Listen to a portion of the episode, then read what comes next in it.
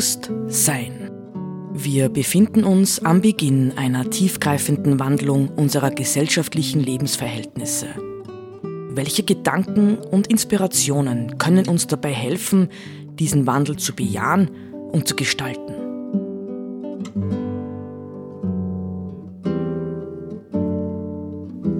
Eine Sendung von Roland Steidl.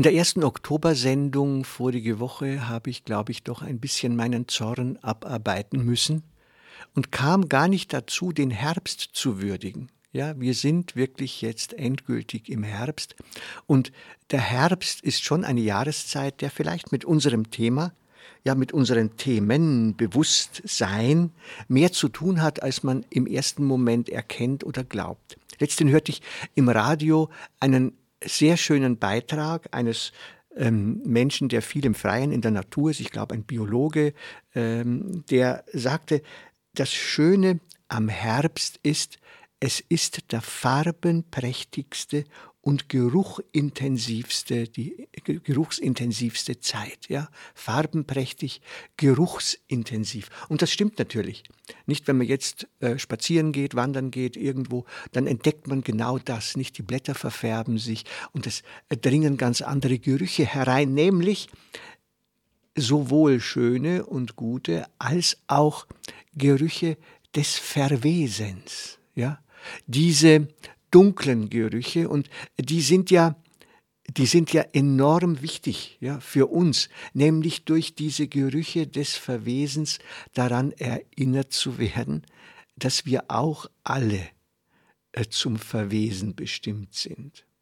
Ja, also der Herbst und deswegen kommt dann natürlich äh, Anfang November kommen dann die großen Feiertage aller Heiligen, aller Seelen, ist tatsächlich ja die Zeit der Erinnerung an Tod und Sterben, an Endlichkeit. Und ich füge hinzu, es ist auch eine Zeit, in der wir erinnert werden an Grenzen. Grenzen. Grenzen sind etwas, was unsere moderne Lebenswelt überhaupt nicht aushält. Ja? Wachstum, Wachstum, Wachstum, schneller, höher, weiter, nicht alles muss ständig gedehnt werden. Wir brauchen permanent neue Überwindungen, Überschreitungen, wir brauchen ständige ja, Grenzsprengungen eigentlich. Und das erleben wir dann teilweise im Sport als Rekorde und feiern es gebührend, nicht? Weil alles, was an Grenze da war, ähm, wird überwunden und das beklatschen wir kein Mensch weiß, ob das wirklich gut ist. Ja, aber es ist unser Muster, ja, Grenzüberschreitungen irgendwie toll zu finden, cool zu finden. Also, die Hitze des Sommers weicht jetzt im Herbst milderen Temperaturen und die Dunkelheit nimmt zu. Nicht jeder, der das in der Früh jetzt bemerkt, wobei ähm, ja, in der Früh sind wir ja noch in der Sommerzeit genau genommen, aber trotz allem geht die Sonne jetzt um sieben auf, nicht? Vor zwei Monaten, drei Monaten ging sie noch um, um fünf auf. Ja, also wir sind mit mehr Dunkelheit konfrontiert, jetzt nach der Herbstsonnenwende überhaupt nicht. Das heißt, die Zeit des Dunkels wächst gegenüber der Zeit der Helligkeit. Und auch das ist im Grunde genommen eine tiefe Einladung, ja, im Blick auf den Lebensrhythmus des Menschen. Mehr Dunkelheit bedeutet, dass wir von der Sinnlichkeit zurücktreten können. Ja, wir sehen nicht mehr ständig die bunte, farbige Welt, also, sondern wir sehen am Abend in die Finsternis hinaus. Und das ist eigentlich traditionell, würde man sagen, die Einladung zur Verinnerlichung. Ja? Die Zeit von Herbstbeginn bis über Weihnachten hinaus ist tatsächlich eigentlich die Zeit der Verinnerlichung. Mensch, schau nicht so viel hinaus und was du dort grapschen und greifen kannst und tun kannst, sondern beschäftige dich mit dir selbst. Wir wissen, dass das in unserer Zeit äh, abhanden gekommen ist. Und letztlich, ja, ist das Thema dann tatsächlich das des Todes. Jedes Ding auf dieser Welt ist endlich. Jedes Ding auf dieser Welt ereilt irgendwie der Tod selbst. Felsen können zerbröseln oder durch Wasser abgeschliffen werden oder gesprengt oder sonst wie etwas werden. Also, nicht auch unsere Lebensart ist sterblich. Noch immer ist jede große Kultur, ob es die Römer waren, die Athener, die Chinesen oder andere, letztendlich untergegangen und von jüngeren, agileren, äh, mutigeren Völkern überwunden und etwas Neues entstanden und aufgebaut. Ich weiß nicht genau, ob man sich das für unsere Kultur nicht vielleicht sogar schon wünschen sollte. Das ist natürlich ein heikler Gedanke. In diesem Sinn möchte ich jetzt ähm, ein Büchlein empfehlen, ja, das heuer erschienen ist von in dem Fall zwei lieben Bekannten von mir. Der eine ist der David Steindl-Rast, über den schon manchmal Sendungen hier gelaufen sind, also zum Beispiel zu seinem Thema von der Dankbarkeit. Und der andere ist der Johannes Pausch. Johannes Pausch war 30 Jahre Prior des kleinen und Gründer des kleinen Europaklosters Guteich am Wolfgangsee und dort lebt ja auch David Steindl-Rast manche Teile des Jahres über und die beiden haben sich ähm, vereinbart, ja, miteinander ein Buch zu machen, das eben Erkenntnis heißt. Ähm, und ich würde es bezeichnen, ich habe es ähm, in den vergangenen Wochen, Monaten durchmeditiert. Es ist in Wirklichkeit eine Einführung in eine zeitgemäße Spiritualität. Ja? Und zwar nicht jetzt nur fixiert auf Christliches, sondern es wird immer auch einbezogen, andere Religionen, Bezüge zum Buddhismus gibt es und zum Islam und so weiter und so weiter, was ja der Bezug zum Islam gerade auch dem ähm, David Stein der Rast ein Anliegen ist. In diesem wunderschönen Buch, das ich, wie gesagt, sehr empfehlen kann, gibt es eine ganz, ganz, ganz, ganz schöne Stelle. Das heißt auf Seite 88 unter dem Stichwort die Sünde der Verschwendung.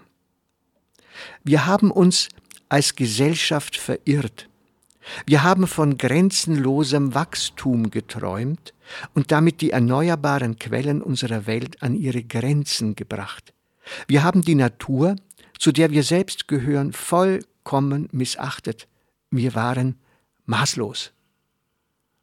Man kann natürlich sagen, wir sind es ja noch immer und wir werden in, gewissen, in gewisser Weise, wir werden immer maßloser. Ja, noch immer. Ähm, aber es ist schon interessant, dass dieser kleine Text, ja, es sind hier vier Zeilen mehr oder weniger im Buch, genau das, was wir über den Herbst gesagt haben, aufgreift. Ja? Also grenzenloses Wachstum, nicht Grenzen. Ähm, ja, wir haben die Natur ähm, vollkommen missachtet. Ja, also dieses Thema, das Thema verirrt. Ja, das ist für mich ganz ein großes Thema. Ich selbst denke seit längerem, wir haben uns verirrt. Ja, unsere ähm, Zivilisation ist tatsächlich auf einem gigantischen Irrweg, wenn sie ihre eigenen Lebensgrundlagen und damit die Zukunft der künftigen Generationen verbaut. Das kann dann nur ein Irrweg sein. Und ich glaube, dass wir uns mit diesen Gedanken immer mehr befreunden müssen. Die Zeit des Wachstums ist vorbei. Ja? Die Zeit ähm, des Fortschritts, hat es die überhaupt je gegeben? Wenn dann vielleicht kleine Fortschritte da und dort, ist vorbei. Ja, die Zeit der großen Profite muss vorbei sein. Das heißt, es muss eine Form geben, wie wir miteinander versuchen, diese falschen Denk- und Handlungsmuster, die sich leider in den vergangenen Jahrzehnten fast weltweit eingeschliffen haben, zu überwinden. Ja, das, das, das ist äh, unsere Aufgabe, denke ich, unser aller Aufgabe letztendlich. Ähm, ich habe sogar diesen Gedanken letztlich gewagt, ein bisschen weiter zu spinnen und habe dann den Begriff interessanterweise jetzt in dem neuesten Buch von Corinne Peluchon, ich werde in einer späteren Sendung darauf zu sprechen kommen, wiedergefunden. Sie wie ich sprechen jetzt nicht mehr nur von Irrweg, sondern wir sprechen von Sackgasse. Das heißt, die gesellschaftliche, wirtschaftliche, äh, technologische Entwicklung der vergangenen Jahrzehnte könnte sich de facto als Sackgasse entpuppen. Und wir müssten uns, wenn wir im Bild bleiben, natürlich fragen, wie kommt man eigentlich aus einer Sackgasse heraus? Nicht ähm, keine Wendemöglichkeit, habe ich letztens gesehen bei einem Sackgasse-Schild. Nicht? Wie kommt man, wie kommt man, wenn man sich total verfranst hat? Ja, wir erleben das hier interessanterweise zurzeit auch viel im Bergsport. Nicht Leute begehen falsche Wege, ja, und dann stehen sie plötzlich da und wissen nicht mehr weiter. Was tun sie dann? Sie rufen die Rettung. Ja? Wenn Sie Glück haben, funktioniert das. Letztlich hat es ja mal nicht funktioniert, weil bei jemandem das beim Smartphone die Batterie zu Ende war, nicht oder so. Also es kann funktionieren, es kann aber auch nicht funktionieren. Also das Thema Sackgasse und ich möchte das möchte noch einmal von daher ähm, auf einen Autor zurückkommen, äh, nur seinen Titel nennen, über den ich schon mal ausgiebig Sendung gemacht habe, nämlich auf den Indianerphilosophen, den modernen John Mohawk der ganz klipp und klar gesagt hat, wacht auf, die Technik wird euch nicht retten. Nicht Hans Jonas spricht zum Beispiel im Blick auf unsere Zeit von technologischer Trunkenheit. Ja, das heißt, wir sind besoffen. Ja, wir sind nicht mehr ganz bei uns. Wir sind mit diesem ständigen Technik, Technik, Technik, sind wir wirklich ähm, geistig abgeblendet. Ja, das muss man, ich, ich sehe das auch so. Weltheim Ostrau, Hans Hasso von Weltheim Ostrau hat schon vor vielen Jahrzehnten von einer Technodämonie des Westens gesprochen, nicht? Das ist natürlich noch ein stärkeres Wort. Und ich möchte zum Abschluss möchte ich ein kleines Beispiel bringen, nicht? Wir haben jetzt, äh, das ist sehr praktisch, aber böse. Ähm, wir reden da und die E-Mobilität, die E-Mobilität wird uns retten, die E-Mobilität. Jetzt gibt es plötzlich Leute, die sagen, ja, habt ihr auch bedacht, dass die meisten Batterien, die wir in E-Autos verwenden, aus China kommen? Das heißt, wir werden uns künftig von China und den Batterien für unsere E-Autos genauso abhängig machen wie von dem russischen Gas. Also jetzt, wo wir total dabei sind, alles umzustellen auf E-Mobilität, jetzt kommen plötzlich von hinten die Schattenseiten herein. Ja, wo kriegen wir denn die seltenen Erden her?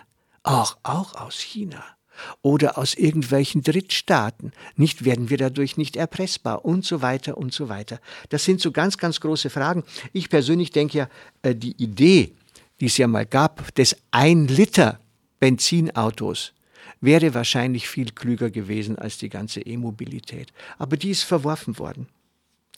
Ähm, zum Abschluss nochmal ein Zitat von, äh, aus dem schönen Buch, aus dem wirklich sehr, sehr empfehlenswerten Buch Erkenntnis von Steindl Rast und Johannes Pausch.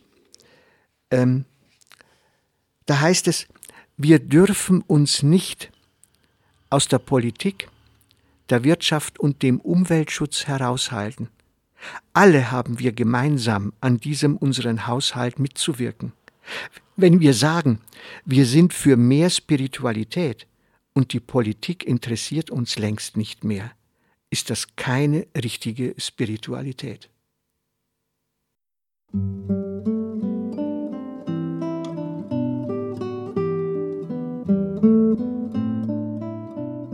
Sie hörten Bewusst Sein. Gedanken von Roland Steidl. Die Musik zur Sendung stammt von Johann Sebastian Bach. Interpretiert von Harald Simada. Diese Sendereihe steht auch als Podcast in unserem Online-Archiv zur Verfügung.